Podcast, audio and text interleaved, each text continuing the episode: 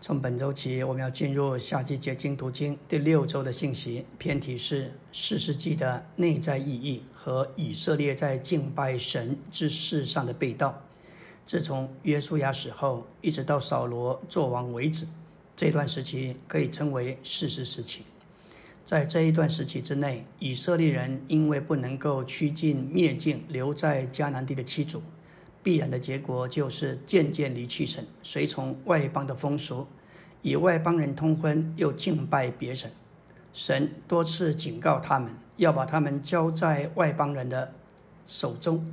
可是他们一悔改，神就听他们的祷告，兴起誓师来拯救他们。这几乎乃是本书中特有的公式：他们离弃神，然后被交在外邦人的手中。当他们悔改，就得蒙拯救；接着又离弃神，这样的循环重复有七次之多。本书也就是四世纪，是一卷惨痛的历史，记载着以色列人取得迦南地为业之后，屡次得罪神，屡次亡国。民数记是一件惨痛的书，诉说以色列人因着罪漂流旷野四十年。可是本书是一卷更惨痛的历史书。诉说他们的失败，不只是四十年，甚至是十倍于四十年。本书也是一卷黑暗的历史，记载着以色列人中背叛神、拜偶像、彼此之间内战、支派之间对立和争执、个人任意而行、淫乱、污秽、残酷的杀戮，种种恶行。可以说，这时期是以色列历史中最黑暗的一段。四世纪的内容与今天教会很有关系。什么时候教会不让基督做王、做主、做头、做丈夫，信徒个人任意而行，那就会带下一个情形：教会就远离神，甚至偶像带进来，带进分门别类，以宗教代替合一，结果必是和当初以色列人悲惨的情形相同。关于“事师”这个词，在英文的译本领会就是审判官或是施行审判、带进一种的判决。这个词在希伯来字根有统治和命令的意思。当约书亚和那一代认识神的人相继离世，以色列人就离弃神，拜其偶像，于是神的怒气向他们发作，把他们交在抢夺者的手中。又将他们交付在视为仇敌的手中。当他们悔改转向神，在四世纪中，从厄陀涅直到参孙，总共提到十四位士师。他们开始时都信靠神，之后渐渐离弃神，就再被仇敌击败，在悲惨中向神悔改，神。再兴起士师来拯救，之后，当安逸了，他们又渐渐败坏。这在本书里面重复了七次的循环。我们来到纲目第一大点，我们要认识四世纪的内在意义。大多数的人都不喜欢读这一卷书，因为本书所描述的是何等黑暗、败坏和腐烂。然而，在神的主宰之下。圣灵将这卷书放在圣经里，必定有它的意义和重要性。无论我们喜不喜欢，它毕竟是圣经的一部分。因此，我们必须认识这样一卷书的内在意义。虽然这卷书记载大多是消极的，但有时也借着一些黑暗的事来衬托出光明的一面。创世纪一章二节下半。不是指着神原初的创造，因为原初的创造在一章一节已经完成，那是指着，乃是指着神的复造。神要恢复那已经被败坏，并要进一步来创造。在创世纪一章论到神进一步的创造，有六次提到有晚上有早晨，这乃是生命的生存和长大的定律所需要的。尽管人都喜欢白天，但是黑夜是需要的，需要有晚上，也要有早晨。若是只有白天没有黑夜，那人就不知道什么时候休息。我们所处的光景也是如此，有时高，有时低，有时上，有时下。感谢主，就是因为有山也有谷，才能够流出水来。约书亚记是满了以色列在耶和华面前奇妙的战胜迦南迦南地的这些居民的历史书。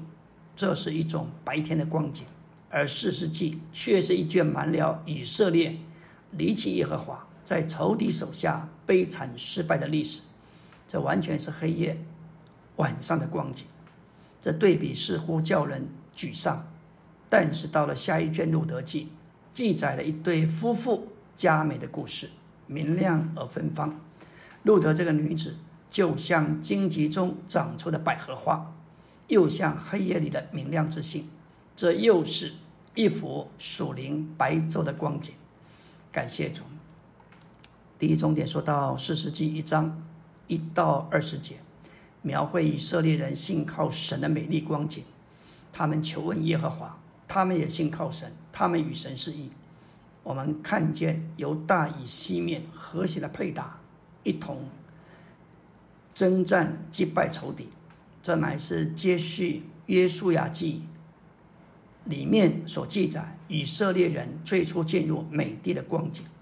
然而，从一章二十一节起，直到三十六节。至少有六次，至少提到六个支派，他们并没有将住在那地的仇敌赶出，明显的他们没有顺从神，将这些仇敌驱逐，反而容让他们生活在他们中间，和他们混杂在一起，结果就有一些人逐渐的受了迦南人的牵引，敬拜他们的偶像，他们就偏离了神，这是被盗的开始。按照旧约前面的观点，神在西奈山娶了以色列为妻，在神的观念和愿望里，他要做以色列的丈夫，也要以色列人做他的妻子，在这美妙的婚姻连结中，活在与他最亲密的接触里。但是在四世纪就揭示，以色列无心做耶和华的妻子，他离弃了做他丈夫的神，与别的神。行了邪淫，向这些偶像跪拜，神的子民就像一个不贞的妻子，弃绝她的丈夫，产生一种生活满了淫妇的腐败、腐烂败坏。这就是四世纪的内在意义。阿门。今天我们到第六周周围的晨星。昨天我们把约书亚记和四世纪做一个对比。约书亚记乃是一卷满了以色列在耶和华面前奇妙的战胜迦南居民的历史书，而四世纪却是一卷满了以色列因着他们离弃耶和华，以致在仇敌手下悲惨失败的历史书。四世纪的内容包括以色列人他们如何信靠神，接着又离弃神，以致遭到仇敌击败。然而他们在悲惨的历史中。当他们向神悔改，神又借着事师拯救他们，其后又渐渐败坏，这样的一个循环，在四世纪里头重复了七次之多。四世纪的内在意义，在约书亚一章一到二十节，我们看见他们求问神。接着犹大和加勒之派，他们同心合意，征战得胜的故事。然而从二十一节到三十六节。由于他们没有顺从神，把仇敌从境内赶出，容让他们存留，逐渐的就受到迦南人的牵引，拜了他们的偶像，这是被盗的开始。之后的记载，以色列的历史乃是就像淫妇一样，满了腐败，满了腐烂。我们要领会旧约的历史，就需要对全本圣经有一个开阔的视野。我们若是以这个全面的视野来读旧约，就会领悟：当神带他的选民以色列人出了埃及，把他们带到西奈山，又把他的律法颁赐给他们，乃是为了追求他们，向他们求婚，寻求得着他们的情爱，许多人以为神颁赐律法的目的是在于警告、警戒他们，要他们遵行这些诫命。这十条诫命分为两组，第一组的前五条与神有关，第二组的后五条与人有关。在第一组的前三条诫命，乃是耶和华神以丈夫的身份要求做妻子的神的选民要爱他，除我以外不可有别的神，这是第一条。还有不可雕制偶像，不可跪拜，不可侍奉他们，这是第二条。然后说到不可妄称耶和华你神的名，这是第三条。我们知道，这一个不是一般的条约，这乃是婚约，是丈夫对妻子的一种爱的要求。律法最高的功用，乃是将神的选民带到与他成为一，就像妻子与丈夫成为一一样。神和他的子民要成为一，两者之间就必须有一种相互的爱。圣经中所揭示神与他子民之间的爱，主要的是像男女之间情深的爱。整本圣经就是神圣的罗曼史，记载着神如何追求他所拣选的人，最终与他们成为婚配。然而，在四世纪中，我们看见起初以色列对神有定情的爱情。但是在结婚之后，神的子民无心爱他，他们没有站在妻子的地位，离弃了自己的丈夫，拣选了其他的丈夫，也就是迦南人的偶像。每个偶像都像一个男人。以色列变得满了偶像，以致带进以色列悲惨、黑暗、败坏、腐烂的历史。在四世纪里头，多次重复。一句特别的话：那些日子，以色列中没有王，个人行自己眼中看为正的事。神是王，按照圣经的原则，丈夫是婚姻的头和家庭的头。神在创造里命定男人有这权柄，所以男人有做王的身份。在预表和表号里，神是独一的男人，我们都是女人，因为我们是基督团体的妻子。神既是我们的创造者，我们的主。他也该是我们的王。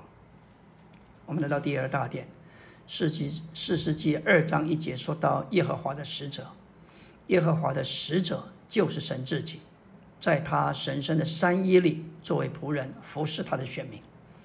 三一神的具体化身是基督，基督就是耶和华的使者，作为旧约里行动的耶和华，照顾以色列人。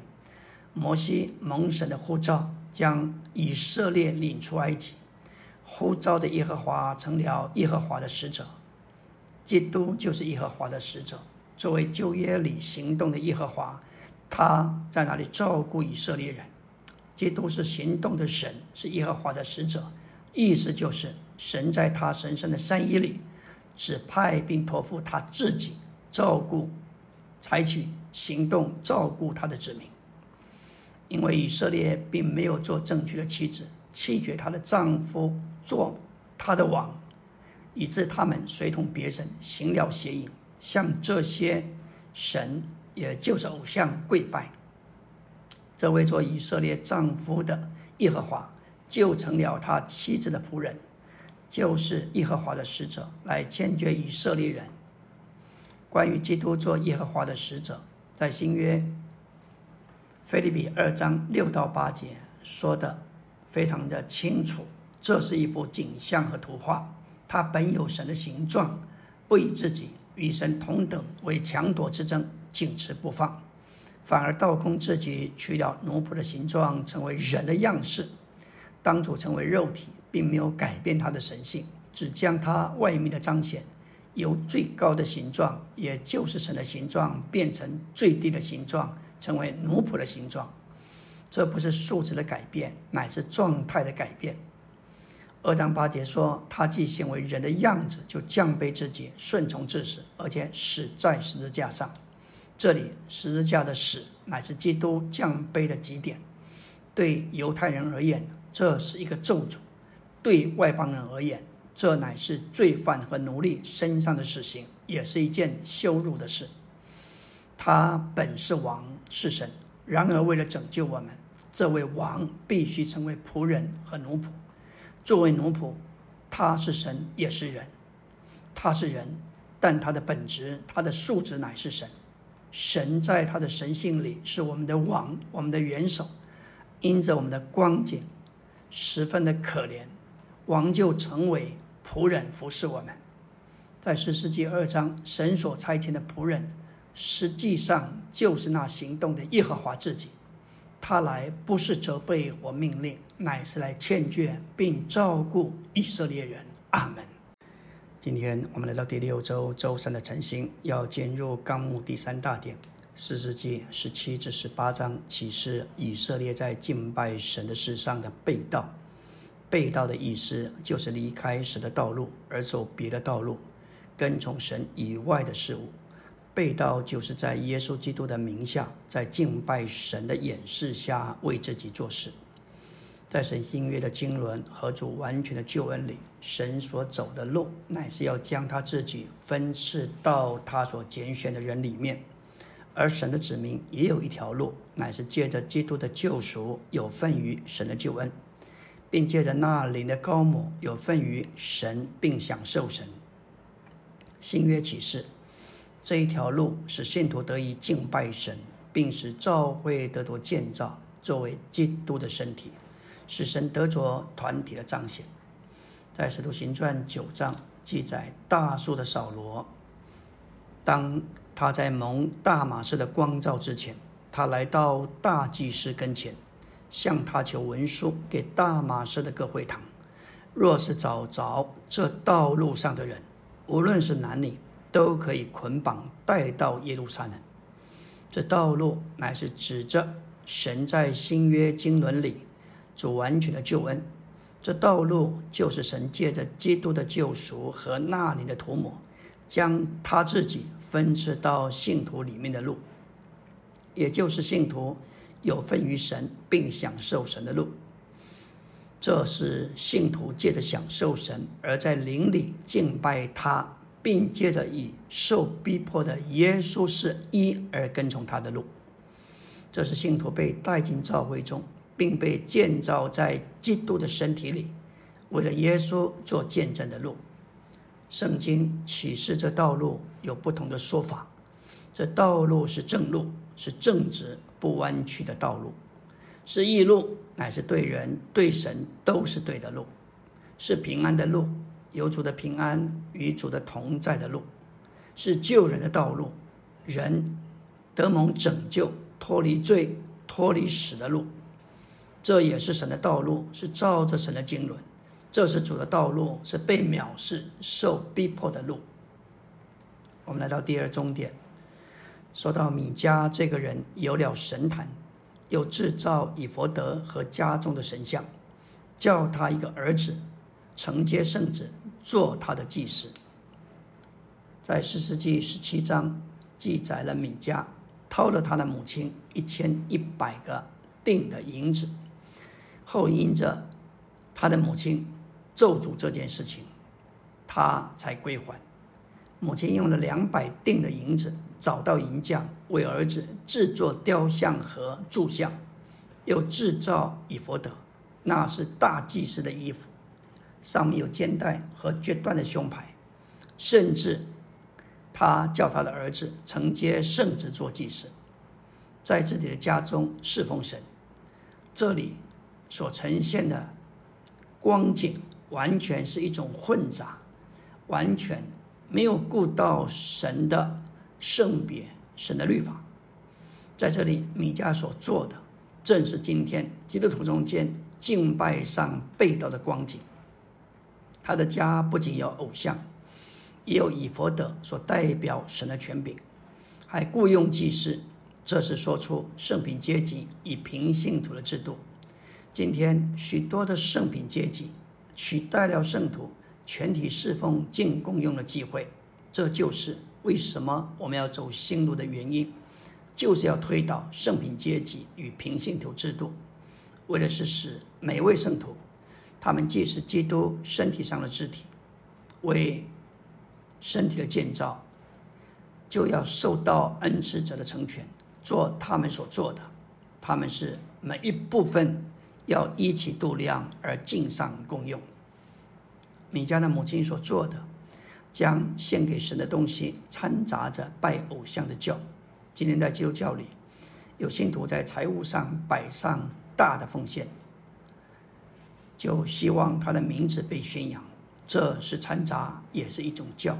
主在马太六章说到国度子民的异行，提到施舍，提到祷告和敬食，都要行在隐秘中，父就在隐秘中查看，必要报答。所有行在人面前的异行，也许受到人的称许、人的夸奖，满足了自己魂中的享受。但主说：“我是在告诉你们，他们已经充分得了他们的赏赐。换句话说，他们在人面前是有赏赐，但在神面前赏赐没有。这实在是一个严肃的警告。”在四世纪十七到十八章里所成名的以色列堕落中，我们看见有三方面变得混乱。首先，在行政上，他们有神的帐幕在示罗，有大祭司，有乌灵和土民，但没有行政，没有管理，完全是混乱的。第二，在敬拜上更是离谱，乱了套。米迦竟然在自己家中设立神堂。他的母亲找到银匠，付钱制作雕像与柱像，分派他的儿子做祭司。后来又找到立位人做他家中的祭司，每年给他十锭银子，加上一套衣服和食物。我们看见侍奉神，这是被亵渎到何等的地下。第三，在道德上，在四世纪十八章记载。但人先是派五人做探子，他们得知米迦的家中有雕像以佛德，也有立位人做祭司。他们竟派六百人拿着兵器来到米迦的家里，强行带走敬拜之物，也强行把人掳走。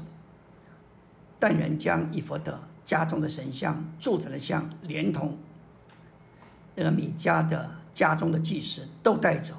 他们所做的乃是在道德上的混乱。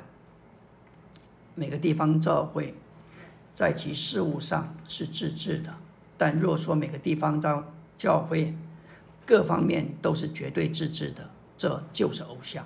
然而，有些人利用这教训，散布分裂的观念教训。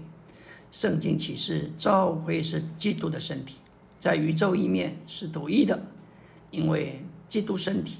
的众肢体存在于地上不同的城市，基督这独一的身体就彰显在地上许多城市的人中间，一个城市一个召会，所以我们在这里乃是实行地方召会，也实行基督宇宙的身体。阿门。今天我们要进入第六周周四的晨星，来到纲目的第三大点、第三中点。但人就为自己设立那雕像，并且神的殿在示罗多少日子？但人为自己设立米迦所制作的雕像也有多少日子？四世纪十八章记载着但支派所做的在敬拜和道德上的混乱。在那些日子，以色列人中间没有王，他们弃绝神作王做他们的丈夫，以致这妻子的行为。任意而行。当时，但仍在为自己寻找地业居住。他们打发五个勇士窥探、侦测到了米迦的住宅，将雕像、以佛德家中的神像并柱像都拿了去。祭司竖着兵器的六百人一同站在门口。他们对祭司说：“跟我们去，你做一人家里的祭司好呢。”还是做以色列一个支派一个家族的祭司好。但人带着米迦所制作的神像和他的祭司，来到拉邑，就用刀击杀那地的民，又放火烧了那城，给那城起名叫但。但人为自己设立了雕像，摩西的孙子约拿丹和他的孙子做但支派的祭司，直到那地遭掳掠的日子，在。耶稣亚十八章三十一节说到神的殿在示罗有多少日子，但人为自己设立米迦所制作的雕像也有多少日子。在所罗门建造圣殿之前，神的帐幕是在示罗，那就是祭祀体系所在的地方，也是人敬拜神的地方。然而，这些但人把这些人所造的偶像放在但城里，这与原来在示罗的敬拜形成一种增进，那是一种的分裂。我们要来看，但的被盗乃是设立分裂的敬拜中心。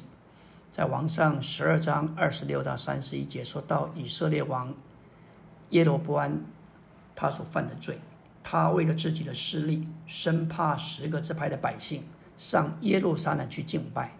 他们的心必归向他们的主犹大王耶罗波，犹大王罗波安。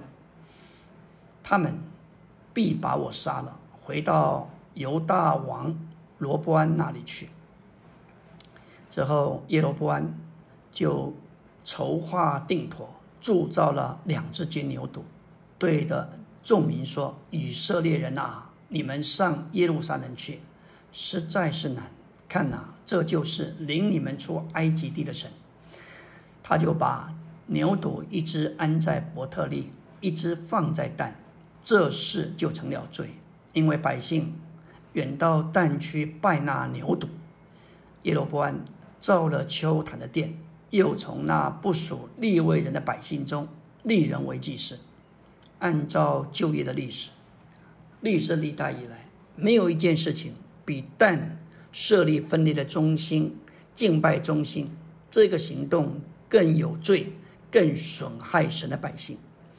在生命界里头，神至少有十五次记得摩西嘱咐以色列人，不可在他们各自所选择的地方献上燔祭，他们必须到神所立为他们的居所所选择唯一的地方去。在十二章十三到十四节说到，你要谨慎，不可在你所看为看重的各地献上燔祭，唯独耶和华从你的一个支派中所选择的地方，你要在那里献上燔祭，行我一切所吩咐的。摩西这位年迈慈爱的律法颁布者，一而再再而三将这事嘱咐以色列人。你若读那几章。你就看见摩西为这唯一的地方，就是神为了他的名和他的居所所选择的地方，一再的嘱咐百姓。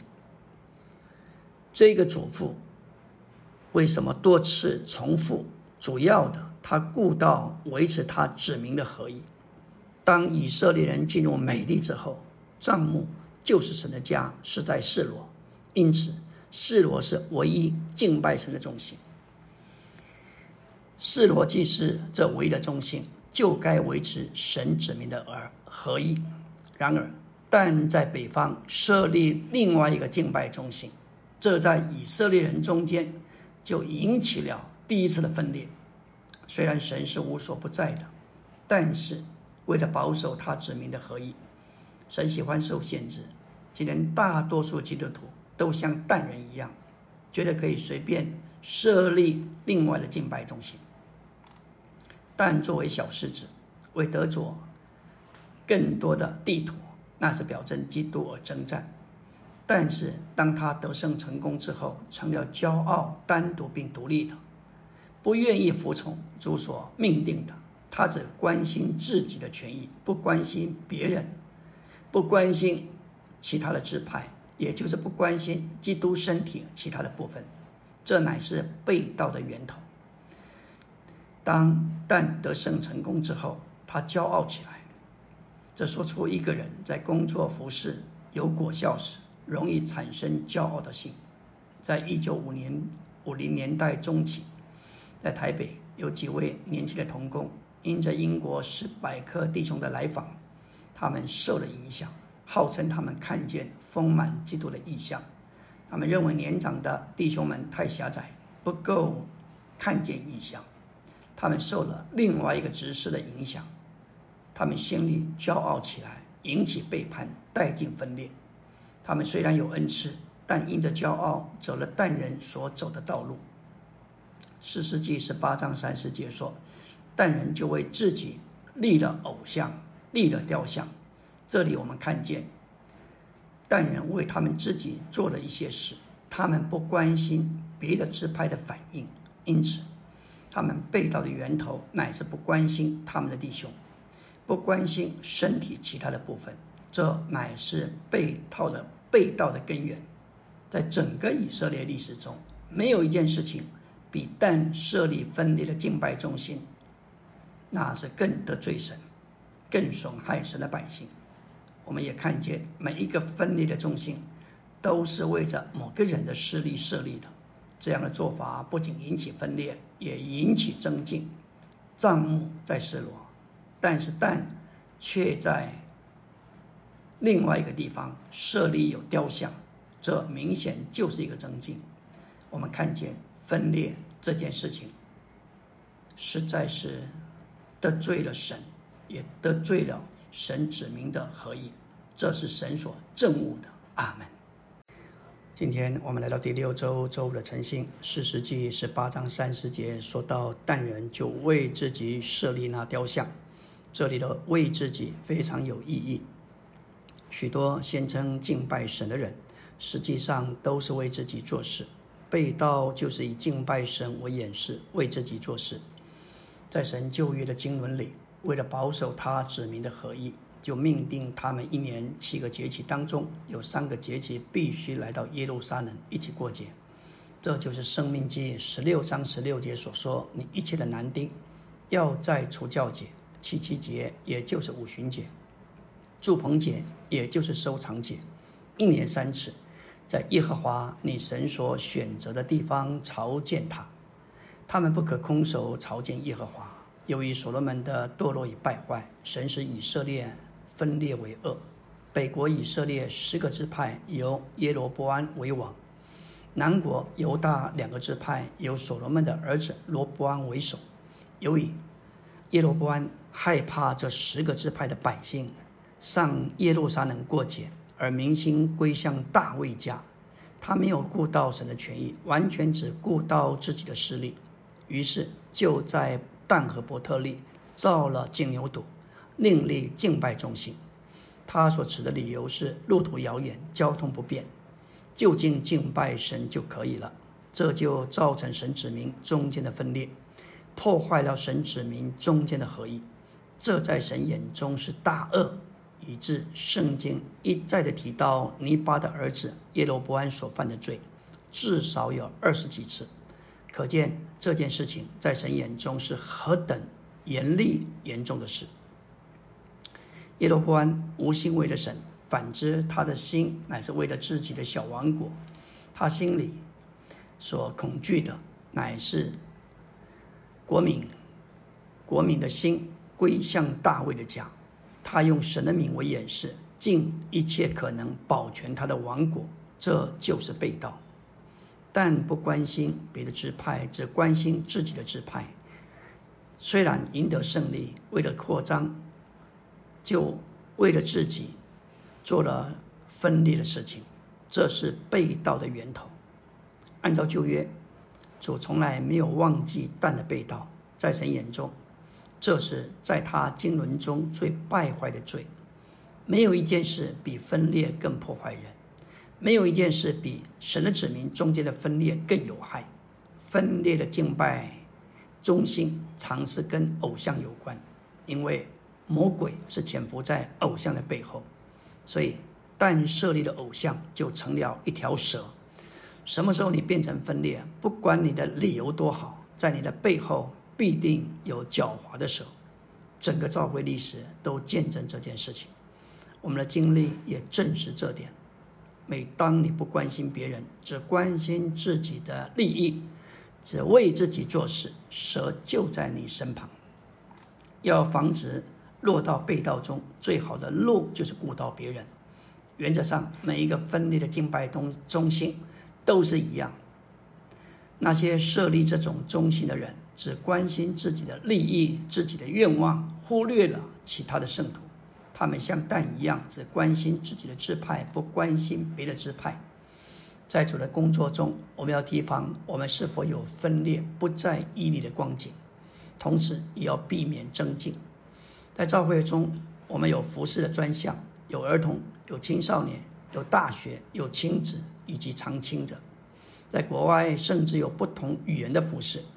在每个专项中禁止服饰是对的，但每人所服侍的那一项很容易强调我所服侍这是最重要的，没有它是不行的。这会给我们有一个大的适用，希望我们所服侍的要成为最强大、最兴旺的工作，甚至要牺牲别人的工作，要别人来扶持我们所服侍的。当提到服侍者要加人时，强势的人通常是要最好的、最强的人选，而没有顾到其他的人，这都是隐藏着增进的味道。事实上，这是一个身体的配搭，也是一个生命成长的历程。每一个阶段都是重要的，也是不可或缺的。这是一个生机的身体，要强大，要强，大家都强；要弱。大家也一起弱，很少有独强的能够持续，所以没有什么好增进的。彼此相顾，在爱里彼此担救，同心合一的配搭，才是带进神新约里一切祝福的万能钥匙。李弟兄在我们侍奉的起头就明白的告诉我们，在主的恢复里，我们只有一个工作，就是基督身体的工作。不要企图在这一个工作里做另外一个工作，任何服饰的专项也都该是这工作的一部分。我们绝不该因着服饰成功而骄傲，甚至自夸。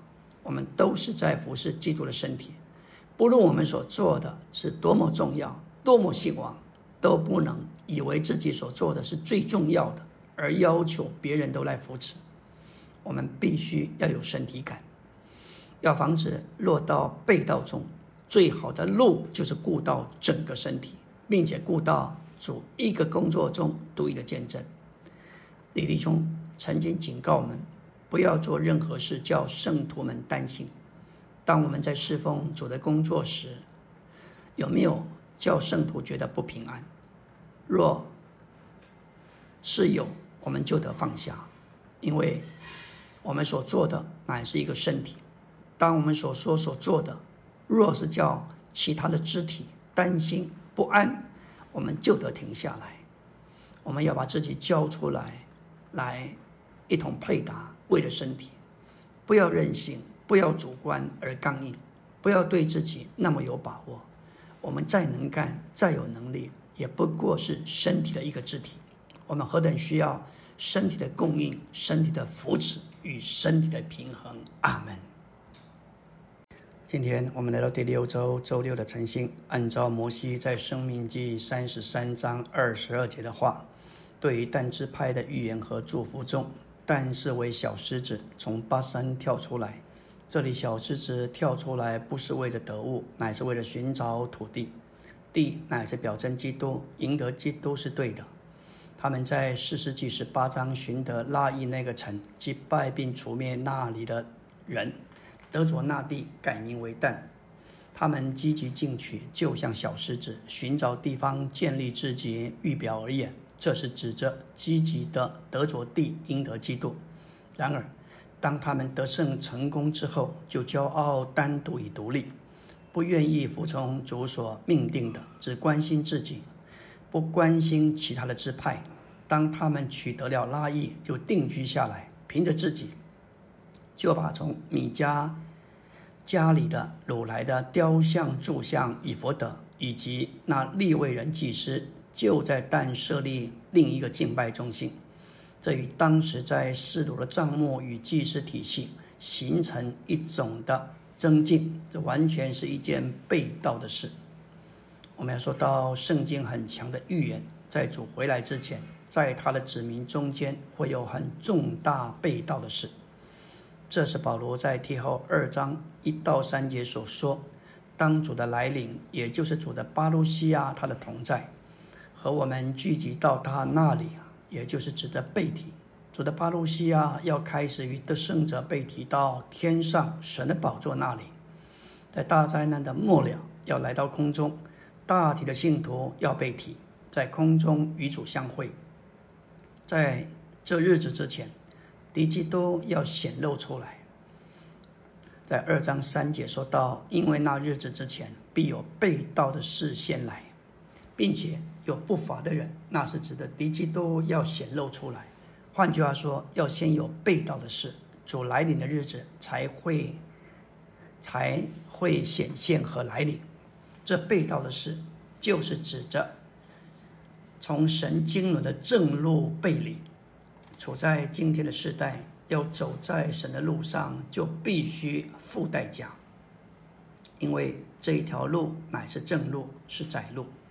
整个世界的情形越来越走向背道，甚至有所谓跨性别主义的行动正渗透到社会、学校中。多数的人都喜欢寻求叫他们个人、家庭有益的事，少有人郑重地回到神纯真的话和真理里。